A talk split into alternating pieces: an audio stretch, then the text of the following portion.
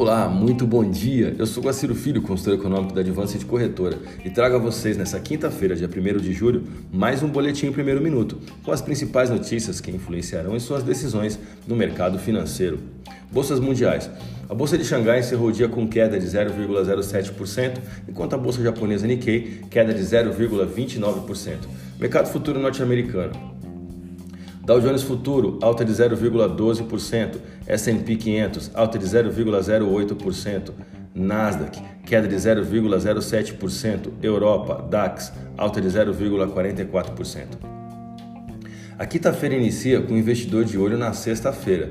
É isso mesmo. Os investidores aguardam com ansiedade dados no mercado de trabalho dos Estados Unidos a serem divulgados em suas potenciais implicações sobre a política monetária do Banco Central norte-americano.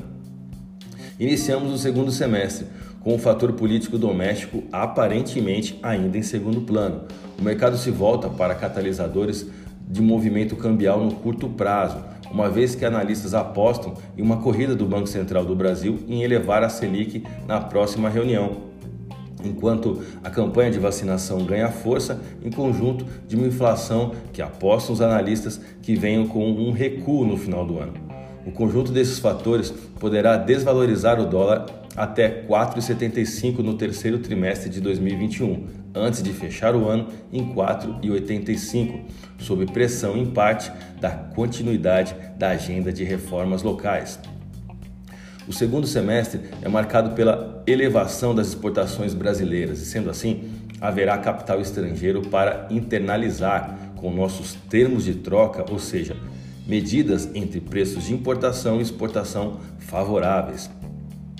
O dólar fechou em alta nesta quarta-feira, puxado por uma correção global na moeda norte-americana e por realização de lucros depois de um mês inteiro de quedas na cotação, em que o mês de junho teve a maior baixa mensal de 2021 e encerrou o trimestre com a mais forte desvalorização em 12 anos.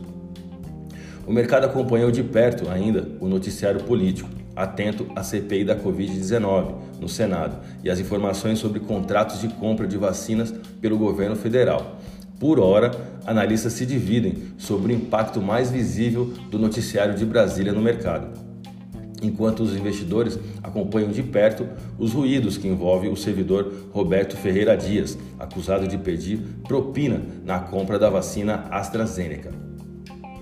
Fatos evidentes até o momento foi uma volatilidade no mercado cambial provocada pelo vencimento de contratos, opções de venda de dólar, totalizando 3,5 bilhões de dólares. Essa operação ocorreu antes da definição da Petax de fim de mês, às 13 horas de ontem, sendo que após isso, a alta do dólar ganhou maior intensidade.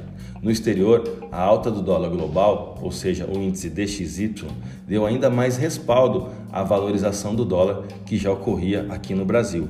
O índice da divisa americana subiu 0,3% no exterior. Vamos aos gráficos agora. Eu vou começar pelo dólar. O dólar à vista subiu 0,67% nesta quarta-feira, indo para 4,9764.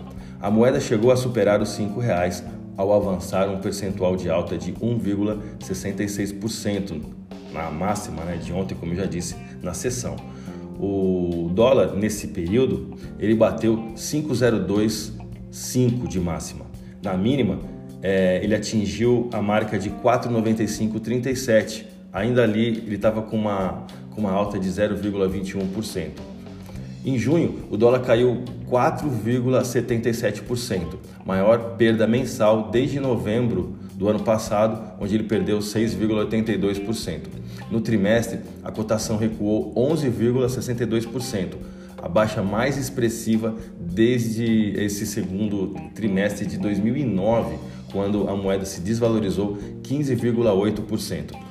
A divisa norte-americana registrou um volume de negócios no pregão do dia 30 de 158 bilhões de reais em contratos futuros de dólar, com a moeda fechando em alta de 0,30% na taxa spot de 49701. Falando do euro, o movimento lateral segue na paridade euro-real brasileiro pela quinta sessão seguida. A divisa europeia encerrou a última sessão com leve queda, 0,07%, e taxa spot de 5,8923. A minha dica você já sabe. Siga nossos boletins para ficar sempre conectado às principais notícias.